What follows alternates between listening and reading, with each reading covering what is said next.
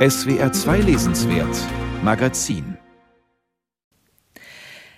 Das krisse nicht aus der Wäsche, pflegte mein Ruhrgebietsoper zu sagen, der über 30 Jahre im Bergbau unter Tage gearbeitet hatte. Was er meinte, da kann man sich noch so hocharbeiten, da kann man noch so akademisch klingen wollen. Die Arbeiterherkunft, die kann man nie so ganz verleugnen. Und ein bisschen geht es vielleicht auch Henning Amelot so, dem Helden im neuen Roman von Hilmar Klute. Der ist verantwortlicher Redakteur für das berühmte Streiflicht in der Süddeutschen Zeitung. Die schweigsamen Affen der Dinge ist der schöne Titel seines neuen Buchs und ich freue mich, dass Hilmar Klute jetzt zugeschaltet ist. Guten Tag, Herr Klute. Tag, Frau Höfer. Das ist Ihr dritter Roman wieder mit einer männlichen Hauptfigur, für die die Literatur eine wichtige Rolle spielt. Nach Volker Winterberg in Was dann nachher so schön fliegt, der in Berlin ein Dichter werden möchte, und nach Jonas Becker, der die Biografie eines großen Gegenwartsschriftstellers schreiben möchte, jetzt also Henning Amelot im mittleren Alter, um die 50, ein Feuilletonist, der sich gerne auch etwas abseitigen Dichtern widmet. Er ist heute ein Schöngeist, ein Intellektueller, aber er kommt aus einem ganz anderen Milieu, nämlich aus einer Arbeiterfamilie im Ruhrgebiet. Und man bekommt den Eindruck, sein bisheriges Leben, das ist schon so eine große Bewegung weg von allem, was mit dieser Herkunft zu tun hat oder? Ja, eigentlich schon. Also er ist ja dann, der ist dann Journalist geworden und ist nicht diesen Weg eingeschlagen oder hat nicht diesen Weg eingeschlagen, den man normalerweise vermutlich einschlägt, wenn man aus einem solchen Milieu kommt. Da ist dann eigentlich so das Höchste, was man erreichen kann, wenn man nicht Arbeiter wird, ins Büro zu gehen. Ja? Also das war das, was ich früher immer als, äh, als Jugendlicher gehört habe. Also wenn es nicht reicht, also wenn du gar nichts mehr, kannst du immer ins Büro gehen oder zur Knappschaft oder sowas. Ne? Das war sozusagen das größtmöglich zu steckende Ziel. Und natürlich ist, wenn man äh, kein Bildungsumfeld hat mit vielen Büchern und sozusagen der Einspeisung von, von Bildung, von Literatur, erkennt man natürlich auch die Möglichkeiten zunächst mal gar nicht, die man haben könnte, ganz äh, unabhängig von den Talenten, die man vielleicht in sich hat. Aber man muss natürlich zu allem, was Bildung ist und was die aus Bildung resultierenden Berufe betrifft, hingeführt werden. Und das am besten schon als, als Kind. Das macht dann Henning ja sozusagen aus eigenen Stücken. Er entdeckt die Welt der Bücher für sich, obwohl in der Familie eigentlich nie Geld für Bücher da ist. Aber irgendwie bekommt er das hin und er studiert dann tatsächlich in München Literatur. Ja, und wird dann ein, was man so Schöngeist nennen würde und ähm, beschäftigt sich dann ja lange irgendwie nicht mehr mit dieser Herkunft, mit dieser Familie.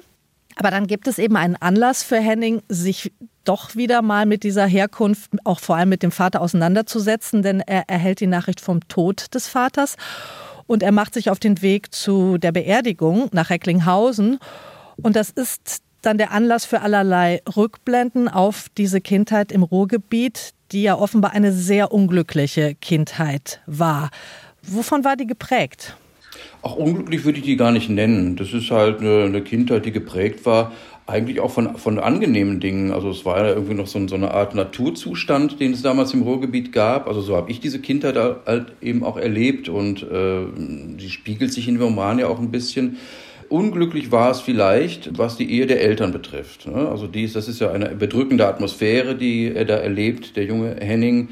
Die Eltern verstehen sich nicht, die können auch nicht mehr miteinander reden und können sich nur streiten. Die Mutter will ihn loswerden, meistens sonntags morgens und dann gehen sie auf den Fußballplatz, wo man als Jugendlicher im Ruhrgebiet eigentlich gerne hingehen muss, aber er hasst es wie die Pest. Ja, er kann sich unter Fußball einfach nichts vorstellen. Es entsteht kein Bild für ihn sozusagen und ähm, muss das eben alles so mitnehmen und muss das ertragen. Ne? Also es ist eben auch so viel ertragen müssen, aber es ist auch immer die Chance da, etwas zu entdecken. Ja, da gibt es halt dieses Feld und da gibt es die alten Stollen, ja, diese, diese Schächte, diese Flöze, Privatstollen, die es damals noch gab, in die man reinkriechen konnte, ist natürlich heute alles verschwunden und verbaut. Aber es ist sozusagen noch so eine, eine Restvorstellung von Ruhrgebiet, und äh, all den Applikationen und, und äh, Umständen, die einem, einem Kind noch was geboten haben. Nicht? Also es war also noch kein Museum, so wie es heute ist. wenn man heute das Ruhrgebiet fährt, fährt man dadurch ein Freilichtmuseum. Was jetzt auch nicht unbedingt negativ sein muss, ist auch interessant. Also wenn man es nicht kennt, äh, bekommt man es da erklärt. Aber damals war das eben sozusagen auch in so einem Post-Urzustand und man hat als Kind spielerisch davon profitieren können. Dieses Unglückliche rührt vor allem von der Trennung der Eltern her. Der Vater verlässt ja dann die Familie, als Henning noch ein Kind ist. Und ähm, Henning Amelot merkt ja dann, dass der Tod seines Vaters ihn irgendwie völlig kalt lässt, also er gar nicht richtig trauern kann. Also dieser Vater, der ist ihm ja offenbar das ganze Leben lang fremd geblieben. Eigentlich noch mehr habe ich gedacht, irgendwie habe ich so eine Verachtung sogar äh, daraus gelesen, wenn der so auf dieses in seinen Augen eher kleine und sehr armselige Leben des Vaters schaut. Also ich finde die Schilderung schon sehr bitter über den Vater. Ich lese mal eine kurze Stelle vor. Sein Vater hatte ihm, da war Henning neun oder zehn, eine Schildkröte geschenkt, ein scheues, dummes Tier, das bei jeder Berührung in seinen geriffelten Panzer flüchtete. Kein anderes Lebewesen hätte besser in diese gefühlsgehemmte Familie gepasst als Fridolin. Nichts Weiches hatte sein Vater ihm geschenkt, keinen Vogel, keinen Hamster, den Henning hätte streicheln oder auf den Arm nehmen können. Nein, es musste das kälteste und härteste Tier sein, das man im Zooladen bekommen konnte.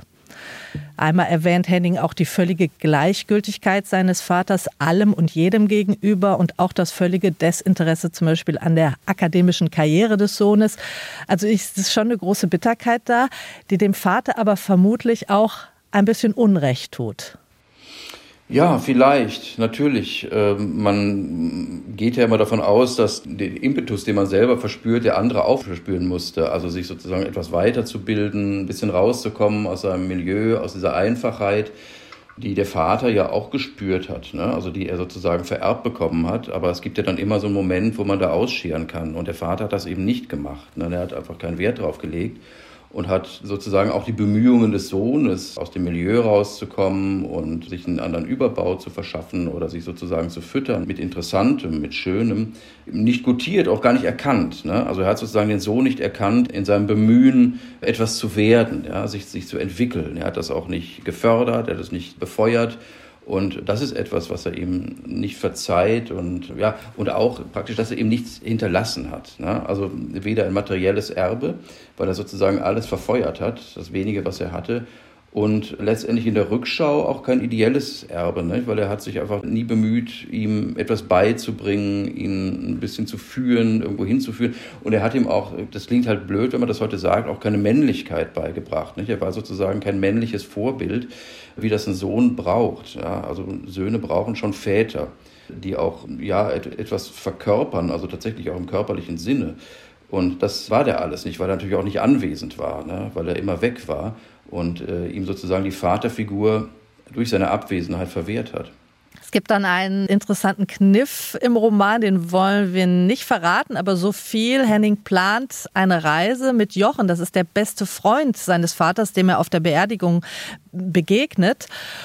Und mit diesem Jochen plant Henning nun eine Reise nach Korsika und diese Reise hatte Jochen eben mit seinem Vater als junger Mann, als die beiden jung waren, nach dem Krieg haben sie diese Korsika-Reise gemacht. Und Henning möchte diese Reise jetzt mit dem Freund seines Vaters wiederholen, in der Hoffnung, ja, irgendwie etwas mehr über diesen Vater zu erfahren, vielleicht auch ein paar andere Seiten von ihm kennenzulernen. Und das gelingt am Ende hm, ein bisschen jedenfalls.